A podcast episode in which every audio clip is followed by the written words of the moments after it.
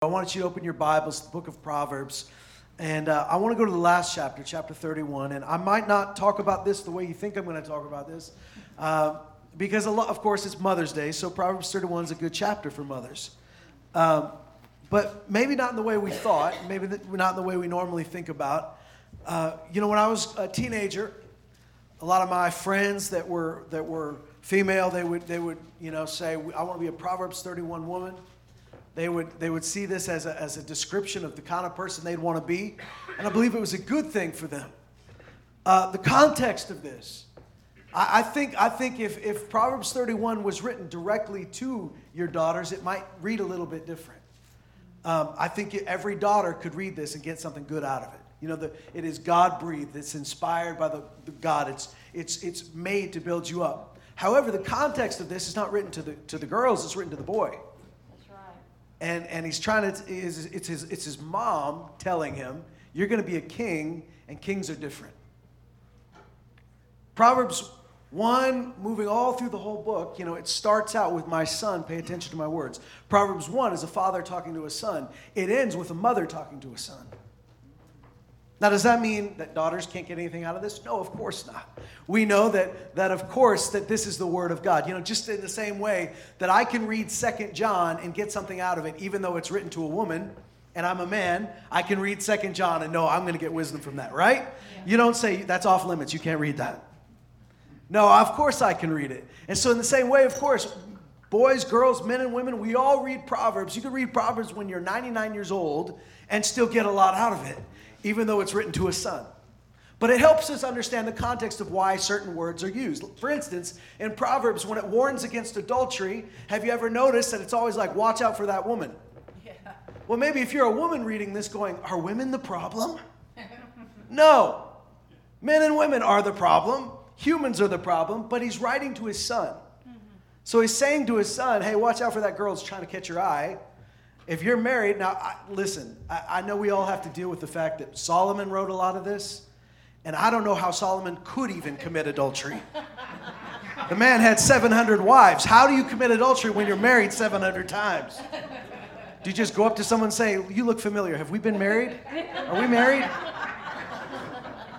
So please don't copy Solomon's life, but know that the wisdom here came from God right? Okay, so we can we can separate the man from the wisdom, can't we? All right. And so so you have to understand that context. And Proverbs 31 starts with a woman who is talking to her young son who is going to become king. And because he's going to become king, she talks to him differently than all the other boys that he plays at playground with. She talks to him differently than all the other young men he calls his friends because kings are different. Here in our context, there's very few people that are born into a natural monarchy, into a uh, monarchy like the like like Britain has or Sweden has or all those different, you know, maybe even if it's only a figurehead, there's still very few of those left on the planet. None of us in the room were born into monarchy, as far as I know. But every single one of us in the room who's received Jesus Christ. Has been born into a royal family. Because we've been ro- born into a royal family. We weren't born into it the moment we were born into this world. We were born when we were born again. Royalty entered our veins. Something changed dramatically. We came out of our natural lineage and entered the lineage of God. The Bible says now our family is the family of faith. We have in our family tree men and women like Abraham and Sarah. If you read Isaiah chapter 51, it says, Look to the rock that you were hewn from. Look to the quarry you were dug out of. Look to your father Abraham and look to your mother Sarah. You hear what he says? Look to the rock you were, you were carved from. Look to the quarry you were dug from. What are you made of, right? If you dug marble out of marble, out of, uh, you know, if you carved a marble statue out of a, a big chunk of marble, it's marble. No matter how you carve it, it's made of marble. That's where it came from if you if you took gold out, out of a whole you know a whole reservoir of gold you take a bit out and you shine it up and you put it on your mantle it, it came from that that's what it is. It's gold. No matter how you dress it up it's gold. And the same thing comes for you and me. You know isaiah 51 is, is reminding them like you've forgotten who you are. Remember who you are. Remember where you came from. Hebrews tells the same story. Hebrews says, We are not of those that shrink back. We are of those that press forward by faith. And, and he goes on and he tells you in Hebrews 11, all these men and women, by faith they did this, by faith they did this. Why? Because that's your family now. So I want you to read this with me in Proverbs 31 with this in mind. This is a, a mother speaking to her young son who's king or about to be king. When he writes it, he's already king, but you know, likely this is something that she said to him when he was young. The words of King Lemuel, an oracle that his mother taught him. Now, it says an oracle, that's one way to translate it.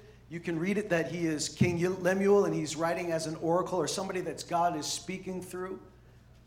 Another way to read this is that he was king of a certain area called Assam, that he was, he was uh, king in, in, in, in, an area that's, we're not talking about Israel, we're not talking about Judea, we're talking about a different area. So some people argue about this. Is this, is Lemuel another word for Solomon, or is this a different king altogether? I tend to believe it's a different king, but the truth in here is gonna, is gonna apply no matter what you think. He says his mother taught him these words. He didn't pick them out of thin air. And she says to him, What are you doing, my son? How many moms can identify with that statement? Just right off the bat. What are you doing, my son? What are you doing? What, what are you up to? What are you doing, my son? What are you doing, son of my womb? What are you doing, son of my vows? Now, that's the Hebrew way of really emphasizing things. You, you say it three times, three different ways, right? what are you doing, my son? What are you doing, son of my womb? What are you doing, son of my vows? Do not give your strength to women your ways to those who destroy kings. Now, if you just read that, you didn't know the context, you might go, wow, women are the problem. You know, I tell you what, if we didn't have, no, this is, this is a mom talking to her son about going off and doing things outside of marriage that he shouldn't be doing. Mm-hmm. Because what does he want to do? He wants to do what young men do. He wants to party. He wants to, he wants to get drunk. He wants to have his way with women. He wants to sleep around. Let's just be frank here. Mm-hmm. And his mother is saying, don't do that. Don't give your strength away. Don't give what God gave you away. That, this is not what you were created for. He says, they, they destroy kings. Now remember, in her instruction to him, listen, she said, What are you doing? What are you doing? What are you doing? It seems to me like he might have done something to start this conversation. Yeah. Right? Do you think she just picked up her five year old and started talking to him like this? No. Or do you think he's a bit older? And he's probably stepped out He's probably done something stupid, and this is the conversation you have to have when you open the door and your mom's awake. right? I don't know for sure that's when it happened. But you think you're being real quiet pulling into the driveway, and then the door opens and mom's awake. Oh, shoot. What are you doing? Now remember, and I know we all know the parental frustration. What are you doing? Where did you get that? Why is that in your head? Right? And you think the best thing for them right now is a good knock in the noggin just to knock everything loose. But you don't do that because you know that's not right. You want to say things out of emotion. You want to say things, a lot of times we say things out of fear and panic. And you know, those seeds don't yield good fruit. Yeah, that's true. Instead, in her correction, she reminds him who he is. They destroy kings. Who are you? My son. A king, right? So she's reminding him, You're my son. You're the son of my womb. I got you. I've been with you this whole time. You're the son of my vows. Before you were born, I was dreaming about you. I, I, this covenant I entered in with your father, we were thinking about you. You know, all of these things that she's reminding him of. It is not for kings, Lemuel. It's not for kings to get to drink wine or for rulers to take strong drink, lest they drink and forget what has been decreed and pervert the rights of all the afflicted. Give strong drink to the one who's perishing, wine to those in bitter distress. Let them drink and forget their poverty and remember their misery no more. What's her point here? Her point isn't that we should Uh, uh, uh, start a service to everybody that is having a rough life and just give them all the free alcohol they want. That's not the point. Your life is hard, here's a bunch of alcohol. And that's not what she's saying. But she's saying, you've got something to do, you've got a purpose. Your purpose is tied to who you are. You're a king. You've forgotten this. You thought you're just another young man who gets to sow his wild oats and do what he wants, but it is not for kings to act like you're acting. Go out and get drunk. And here's the problem though. You go out and you get wasted and you think, oh, I'm having a good time. But he goes, what's going to happen when you do that is it's going to get a hold of your life and you're going to begin to pervert the rights of the people you're meant to protect. What's she doing? She's reminding him who he is. When you remind someone who they are, you always not just tell them who they are, but there is a purpose that's tied to who they are. Because you're a king, this is what a king is meant to do. A king is meant to look after those that are afflicted. A king is meant to stand up for those that nobody's standing up for. A king is meant to judge righteously. A king is meant to hear the voice of God and then decree from that place. And so she's saying, This is stealing from who you are. Do you see the power of this? You see the power of a mom who can remind their son, who can remind their daughter, This is who you are not say you're, you're, you're not a king anymore. This no king acts like this, so you're not a king. She remembers who he is. She reminds him who he is. She tells him this is why you are this way. And it may be okay for them, but it's not okay for you. I don't know if you were raised with that kind of statement, but I was. Others may, you may not. I didn't think that was fair. Anybody here have your parents say something like that? The other kids can do that, but not you. Gavin, you feel me, right? We know, yeah, okay. Other kids can do that, not you. Why? You're different. Yeah. A lot of times we struggle with that as kids. We're like, well, I don't want to be different. The last thing you want to be as a kid is different. You just want to blend. But if you looked around lately, have you seen that, that we're in a world right now that is broken and that is hurting and that is crying out for something different? And what we need are kids that are different. And what we need are adults that are different. And we need people that don't want to fit in. We want people that want to reflect the goodness of God and reflect the love of God and reflect the righteousness of God. And we need somebody that's going to stand up for something right, like this man was meant to do. See, it's not just about, well, you're embarrassing me. She doesn't say that. She doesn't say, Lemuel, my friends have been talking. I look like an idiot. You've been embarrassing me in front of all of them. You know what she says? This is who you are. This is what you're meant to do. And this is going to stop you from doing what you were called to do. You're a king. Act like a king. How many times does our Father? What does it say in Romans 8? Romans 7 is about the struggle of the flesh and the spirit, the fight that we feel inside of ourselves. The thing I hate to do, I do. The thing I want to do, I don't do. I'm, I'm at war within myself. And then he ends with this statement Thanks be to God. Because in Romans 8, you see now the Spirit has come to help you in your weakness. And when you don't know how to do it, when you don't know how to pray, when you don't know how to live, the Holy Spirit will do this for you, will live through you and we have victory over sin and we have victory over the devil. And so Romans 8 tells us that. But what does it say? The spirit that is in us, it is a spirit of adoption, which reminds us that we've been adopted by God. So I'm a son, you're a daughter of the living God. Yes.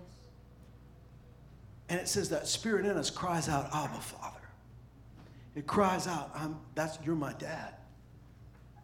You see, that, that's the key to victory, is the Holy Spirit in you witnessing to who you are. Because what the enemy will do over and over again will say, that's not who you are. That's who you pretend to be at church. You pretend to be all Christian, shake everybody's hand, be nice, but I know who you really are. You're a dirty, rotten sinner, and you want to sin, so just sin. Right? Just give in. And the Spirit of God says, no, that's not who you are anymore. That's why you feel gross when you do it. Because it's not you. It's not who you are. Come out, come out, come out, come out and be different. Come out and be free. See, a dog pretending to be a human can't pull that off for very long. Neither can a human pretending to be a dog. So if you're told all your life you're a dog but live like a human, you're going to struggle. But if someone tells you you're a human, act like a human, suddenly something's changed in you. You know who you are, so you act like you are. If we tell you over and over again, you're just a dirty, rotten sinner, you're going to sin, thank God for the grace of God, you'll never get victory. But when you realize in Christ, I am the righteousness of God in Christ Jesus. Amen. I have been made clean. I've been made righteous. I'm a son of the living God. You're a daughter of the living God. When we know this reality, then we live like who we are. And we go, this, this is a problem, not because it's embarrassing to dad, not because what will people think. That's not really the point. This is stealing your identity. This is stealing your purpose. This is stopping you from fulfilling the call on your life. It is a parent that has one of the greatest abilities in a child's life to remind them and instill in them this is who you are. And when Paul said to Timothy, Timothy, I am aware of the faith that was in your grandmother, and I'm aware of the faith that was in your mother, and I know it's in you as well. Yes. How did that happen? See, Timothy had a Jewish mom and a, and a Gentile dad. And he was probably pulled in both directions. And he probably at times felt like he didn't fit in, right? He didn't fit in with the Gentiles. He's a little too Jewish for them. He didn't fit in with the Jews. He's a little too Gentile. In fact, the Bible tells us that he had to be circumcised late in life, which I don't envy that. But he did it so that he could preach to these people and they'd accept him. Can you imagine the, the fight you're feeling? You're also a young pastor that's called to be an overseer, and you're younger than some of the people you're overseeing, and he struggles with that. And Paul steps in as a father and says, This is who you are, Timothy. I was there when they laid hands on you, I was there when it was prophesied over you. I know who you are. Don't you dare neglect the gift of God that's within you. That is the voice of a father.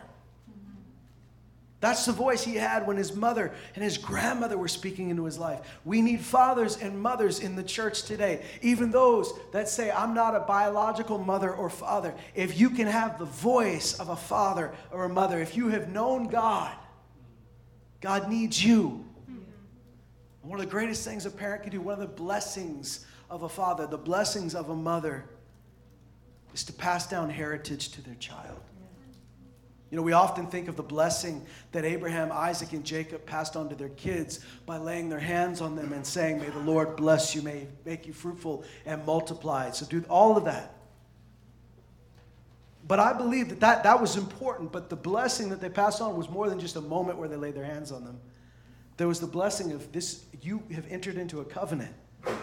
Remember, how did they talk about God? You are the God of Abraham, Isaac, and Jacob. They were reminded we have been we've been born into a covenant we didn't earn.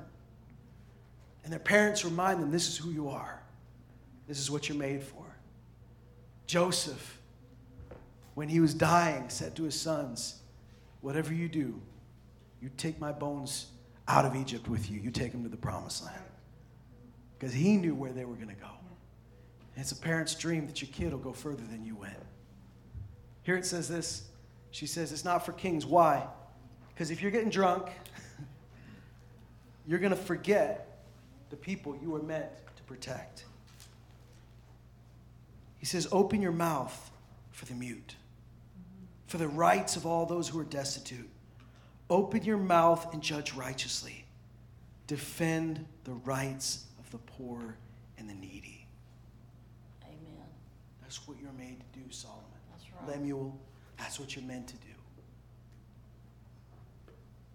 because that's who you are. Yes.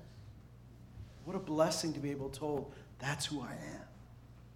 Now the rest of the chapter is here's how you find a good wife because you've been you've been hanging out at the party circuit. Probably won't find the best wife at the party circuit. This is where you need to this is what you need to look for. He said she says to him, an excellent wife who can find. And you're probably not going to find it where you're looking, Lemuel. She's far more precious than jewels. The heart of her husband trusts in her.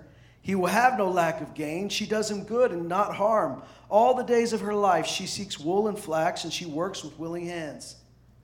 She's like the ships of the merchant. She brings her food from afar. She rises while it's yet night. She provides food for her household, portions for her maidens. She considers a field and buys it.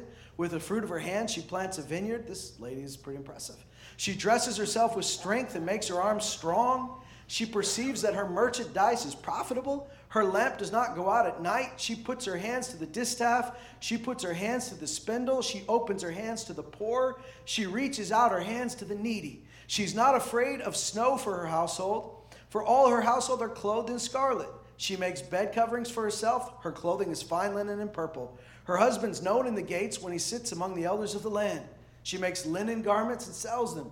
She delivers sashes, sashes to the merchants.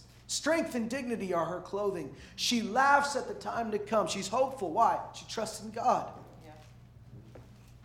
She opens her mouth with wisdom. The teaching of kindness is on her tongue. She looks well to the ways of her household and does not eat the bread of idleness. Her children rise up and call her blessed. Her husband also, and he praises her. Many women have done excellently, but you surpass them all. Charm is deceitful, beauty is vain, but a woman who fears the Lord is to be praised. Give her the fruit of her hands. Let her works praise her in the gates. Now remember, a mom telling her son is the kind of woman you should look for. Had she been talking to her daughter, she might have said things a bit different. There would be a lot of the same qualities, right? But you phrase it different. Let me tell you, uh, if, if you're a young person, you're a young woman today, and you're going, I'm want to be like this person in Proverbs 31, remember this. Because, it, because it's talking to a son, this kind of wife you should find. She is framed in this chapter as a wife. And that's a, that's a good thing, amen? I, I'm, I'm a husband, I'm a father, I see myself in those lenses. But this woman is not becoming all these things so she can be a good wife. She first and foremost fears the Lord. She's not saying, I'll be all these things so I can get a man. Yeah. That's what I need to be a good wife. I'll get a good man. No, no, no. She fears the Lord. When you fear somebody, that means that's the opinion you care most about.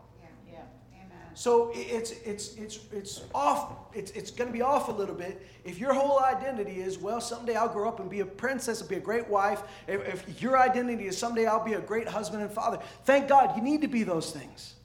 But before you're those things, you don't always need to be. I mean, God's got single people. Hey, Jesus talked about people that are going to be single. Praise God. He said, if you do it for my kingdom, you do it like him. He was fulfilled. He was single. Nothing wrong with that. In fact, a lot good with that. Paul said, I wish you were all single. Okay? So this is not saying everybody's got to get married. But listen, if that's your dream and you're saying, listen, I want to be a godly father, I want to be a godly uh, husband, I want to be a godly mother, I want to be a godly wife, first and foremost, this woman fears the Lord. That's why she's all these other things, because she cares most about what God thinks. She doesn't care most about what the man thinks. She's not trying to woo him, she's trying to please God. because that, that's the kind of woman that Lemuel's mom says, find that woman. Find her. This is the kind of woman a king wants to marry. And you see through all of this, she's saying, that's, that's for them, but that's not for you, buddy. That's for them, that's not for you. Paul said, All things are lawful to me, but not all things are profitable to me.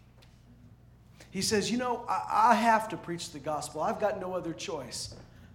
So I'm going to preach the gospel no matter what. If I don't preach the gospel, woe is me. But he says this, but I get to do it without cost. And I know if I do it for if I do it because I'm willing, if I do it with a joyful heart, there's a reward with that. He says, That's my life. That's who I am. I know who I am. So when I, when I treat it that way and I know I'm an apostle of God and I know I'm a son of the king, then I say, Others may do that. And that may be lawful for them, but it's not profitable for me. Now, I'm not here to tell you what those things are in your life, right? There's some obvious things, I'm sure. But right now, what we're talking about are things that that might not even be a big problem for someone else, but for you, they're stopping you from your call. I don't want you to know, moms and dads, spiritual mothers and fathers, natural mothers and fathers. We might think that the world around us is crying out for identity, and there's truth in that. But I want to tell you what I see. I don't look around and see a world that's lacking identity. I see a world that's full of all the wrong identity. People got identity to sell, people got identity flowing out of their pockets. All of nature abhors a vacuum. If you leave an empty space, something will fill it. Right? If you leave that empty space, listen, when, when, when David was an old man and he was very sick and he was bedridden, he was still king, but he wasn't ruling well. He, he couldn't rule, he was just focusing on staying alive. And his one, I mean, David was a lot of things, but a good dad was probably not one of his best qualities. One of his sons decides, I want to be king. My dad's sick. My dad's in bed. He's not ruling. Somebody's got to do it. I want to do it. And he starts a coup. He starts saying, I'm the next king. Look, I'm the next king. I'm taking the throne. And David's wife and the prophet of God came to David and said, If you don't put Solomon in, you said Solomon's supposed to be king, right? Yes. If you don't put Solomon in, you're going to have the wrong king in his place because somebody's got to sit on that throne. And if you don't put the right king on the throne, the wrong king is going to fill it. Right? It's exactly what happens to Solomon now. Uh, Solomon has to be anointed as king and seen as the rightful king because wherever there's an empty space, wherever there's an empty throne, somebody's going to sit on it. Yeah. And there is a throne in our lives that belongs to God. There is a throne in our lives that belongs to the King. We were created for worship. We were created and we go to it automatically. It's not a coincidence that every culture on the planet worships something. Yeah. And our modern culture may not use words like God or uh, words for deity, but they have a religion. Mm-hmm. They have a religion. And if you speak against the religion, you're in trouble. And, they have high priests and they have high priestesses, and they have the Spanish Inquisition if you step out of line. We live in a very religious culture that's rejected Yahweh. Here's the deal, though it's not really their fault for putting the wrong thing on the throne. Mm-hmm. It starts with us not putting the right thing on the throne. That's right. And when you, as parents, when we as parents don't instill this like Lemuel's mom did, this is who you are. Your kids will find an identity somewhere. There is a whole world eager to give them one. There's a thousand different things, whether you're on the left or you're on the right, whether you're up, you're down, I don't care what it is, but there are a thousand different people that want to give you this identity and fly the flag and put the bumper sticker on and do all those things. And we're all crying out for it. Even adults that used to be, uh, their, their identity used to be so grounded in Christ are now grounded in something else. Because if you don't put something on that throne, somebody's going to sit on it. So, Lemuel, this is who you are. You're a king. Kings don't do that. What does Peter say? Let me go with me in, in, in uh, to Peter's letter here. In 1 Peter chapter 2.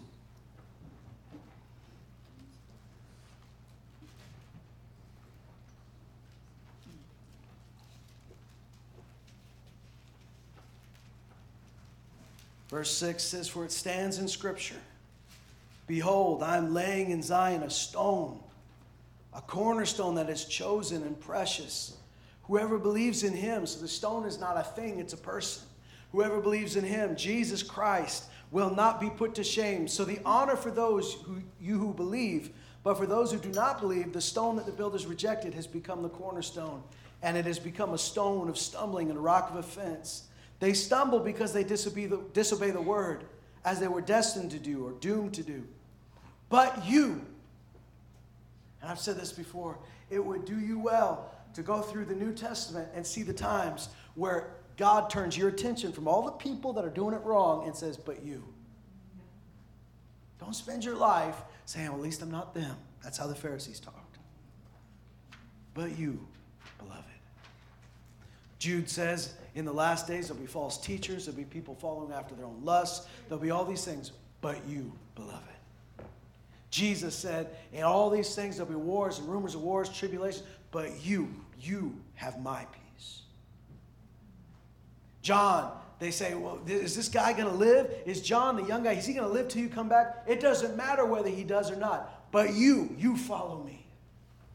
And this is, this is what God does is he redirects you and says, who are you?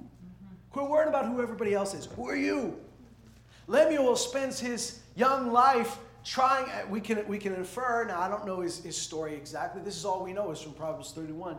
But we can tell He's probably stepped in some wrong directions. He's trying to match with his other young friends and do what they're doing. And what does his mom say to them? She doesn't spend a rant talking about his dumb friends. She'd say, You're ha- hanging out with Randy again, aren't you? I could tell. Classic Randy. How many times do I have to tell you, Randy's a moron? Don't hang around Randy. And if you're Randy, I'm sorry. I don't know. I just picked a name. No, she doesn't. She says, You, this is who you are. You don't need to spend your time talking about all the other kids, all that. We spend so much time as Christians yapping around about what's not right that we haven't filled the space of what is right. We need to really tell our kids this is who you are. They need to know what a biblical worldview is. They need to know what they believe, not just what they don't. It's more important that they know what they believe and why they believe it. And that means you're going to have to have times where they ask questions you don't know the answer to. And it's a really good thing for you to say, I don't know the answer to that, but let's find out. Rather than just going, well, making something up on the spot and then you look dumb. Instead, trust God with this. What does He say? But you, you are a chosen race, you are a royal priesthood, you are a holy nation. You are a people for his own possession. That word people is ethnos. That is a, a, an ethnic group. You are his people, his tribe, for his possession. Now remember, Lemuel's mom told him he was a king and then told him what here's what a king does. A king looks out for the afflicted. A king speaks up for those who can't speak up for themselves. Now watch what she said, what Peter says. You are a people for his own possession. That's who you are. Now, now that you know who you are, what do you do? You are meant to proclaim the excellencies of him who has called you out of darkness and into his marvelous light. Once you were not a people, but now you are God's people. Once you had not received mercy, but now you have received mercy. Beloved, right? You've been called chosen.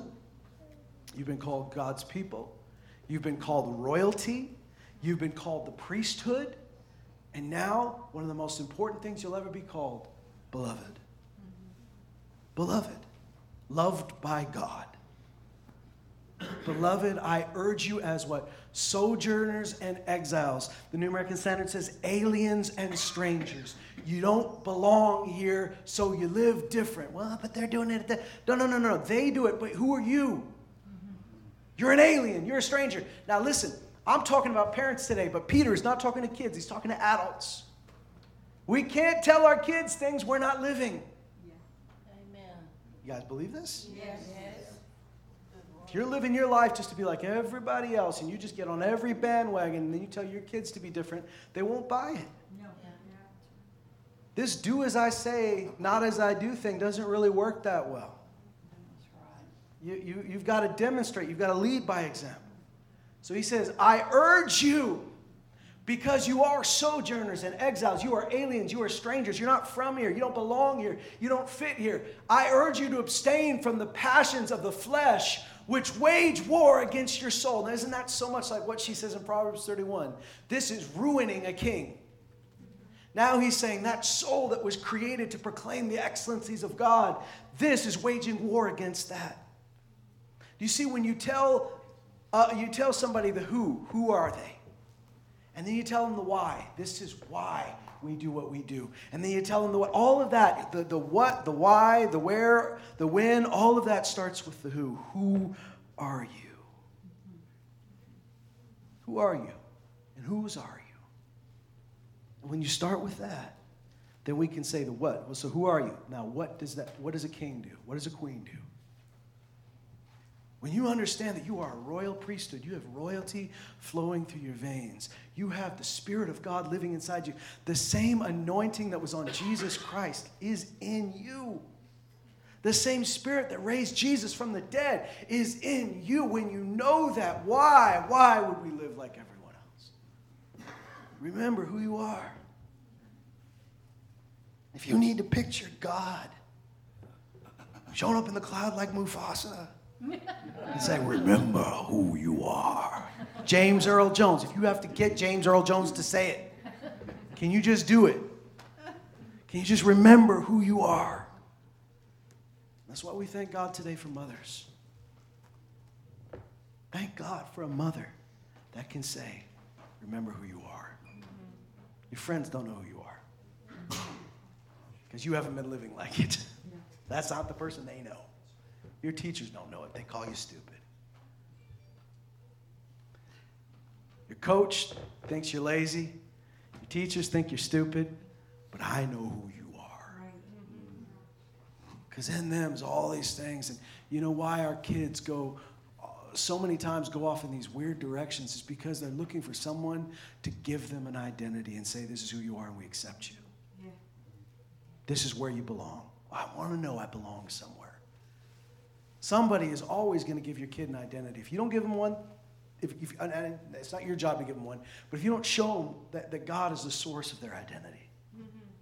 it's not my job to tell my kid what he's going to be when he grows up, who he's going to marry. You know, God, God's got that. It's my job to show him this is who God made you to be, and we're different, and that's good. And thank God for a praying mom. And thank God for a dad that leads by example. And thank God for somebody that can sit you down, and if they have to say it three times, like Lemuel's mom did, what are you doing, son? Yeah. We all hate those conversations. And we would rather just skip it. And we'd rather just pretend we didn't know. But if you can just say, son, I'm willing to be to have this awkward conversation right now to save your life from millions of problems. If I can just have this, this, this conversation with right, you right now and remind you of the thing you've forgotten. Sing the song that you forgot. This is who God made you to be. You're a king, and this is how kings act, and this is why kings do this. Thank God. Thank God that today mothers and fathers are rising up again. Government can't raise your child. That's right. That's right. Schools can't raise your child. That's right. The internet, YouTube, Netflix, they can't raise your child. Here's the problem they want to. That's true. You know what I mean? Yeah. Satan's got his own religion, he's got kids' ministry. He knows how to do VBS too, all right? Wow. So we need to wake up right. and realize if we don't put king on the throne, somebody else is going to fill it. If you don't fill the space, something will fill the space. I'm not trying to scare you. I'm trying to, I'm trying to give you the inspiration of the Holy Spirit that come on, you've been called for this. And what we have to offer, what the world has to offer, is the cheap, over processed imitation cheese. We got the real thing that tastes delicious. That's real. I mean, what everything Satan's got is a cheap perversion of something God offers. I mean, I don't tell you what. I have let enough drug addicted high at the time I was started talking with them, sober by the time we finished. I've, re- I've led enough people to the Lord in the midst of addiction that when they discover the presence of God, it's like nothing they've never had, but it's something they've been chasing all their life. Yeah, right. Everything Satan's got is a cheap perversion of what God offers. And so if we'll say today I'm going to I'm, I'm going to let my kid know this. I'm going to let you know maybe you're you're of the age where your kids are grown or you never had kids and, and and that's not what God called you to and yet you know you're here because God wants to use your voice to speak into generations that are still to come. Listen, you don't have to have little kids to do this. We all God calls us as fathers and mothers to step up and be that voice. Because God's going to call kids to the church. He's going to call adults to the church that never had that. And somebody's got to speak to them. You know, Peter speaks here as a father. He's not all these people's parents. Paul speaks as a father. He was a single man. And yet he talks to Timothy. I'm talking to you like my son. And so this is not about biological motherhood and fatherhood. This is about spiritual motherhood and fatherhood. And if we'll step up and fill that space and say, listen, I'm willing to say things to you that I know God wants me to say out of love. I accept you exactly how you are, but I know that God's got even more for you. And that'll change the world, won't it?